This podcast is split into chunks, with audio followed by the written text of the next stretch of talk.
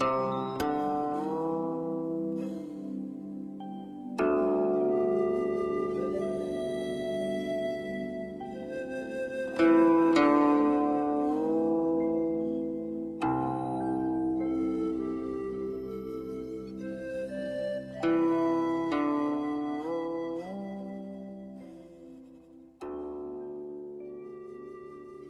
论语》凡二十篇，以语录体记载孔子的言行。其中《微子》和《宪问》提到孔子与几位隐者接触的译文。这些隐者原是一些道者士人，因为辟正逃世，才来到市井山野，似长居、桀逆、河钓丈人。陈门、楚狂、皆余等人，想必都是高士奇才。因按书中表述，这些隐者要么对孔子爱答不理，要么假装不认识，反正总有些躲着走的意思。当时的孔子正可谓烦恼失意，他推行仁政的理想四处碰壁。如今遇见的隐者又是这番态度，那滋味想是不大好受。这里面我比较喜欢何愧者，说他过孔氏之门，因听见姬庆之声，便忍不住说了些话。这就是子姬庆于魏的故事。我大概是个偏浪漫的人。故便喜欢以多情的想法去想这位何愧者。他究竟什么年纪？究竟是个什么相貌？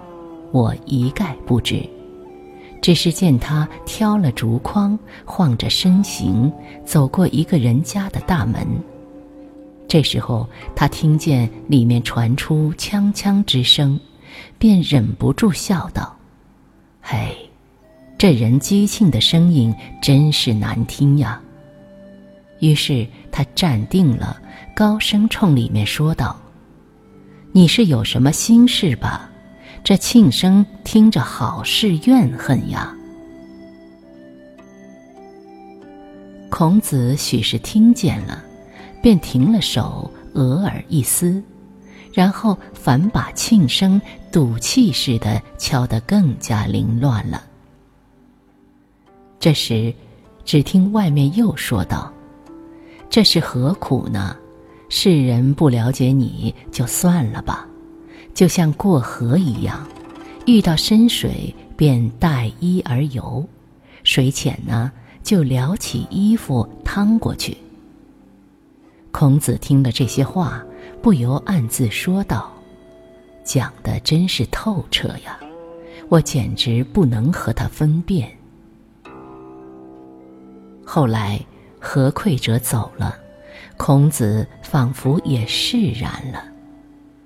这个情景想起来真是美妙。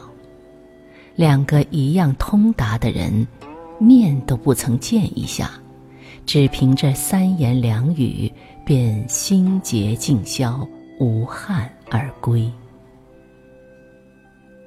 红楼梦》有一回写黛玉和湘云对诗。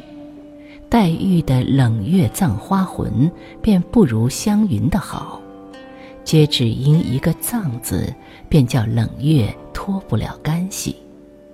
而寒塘渡鹤影，则是怎样清美的一句。在清朗的月色下，白鹤无私独飞，寒塘无私独在，两者互因而美妙。亦彼此而不交，不过是渺然一刹空灵后，鹤归鹤，水归水。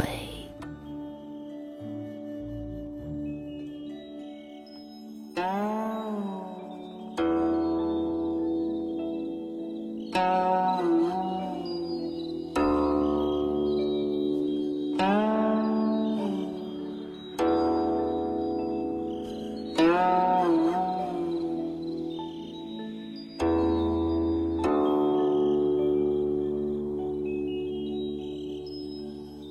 -huh.